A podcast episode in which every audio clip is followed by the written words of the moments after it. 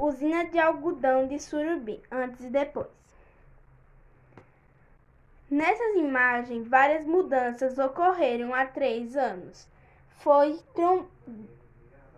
Trom... tombado patrimônio cultural, derrubaram toda a estrutura e deixaram a fachada agora. Agora vai ser um loteamento com a fachada da antiga usina.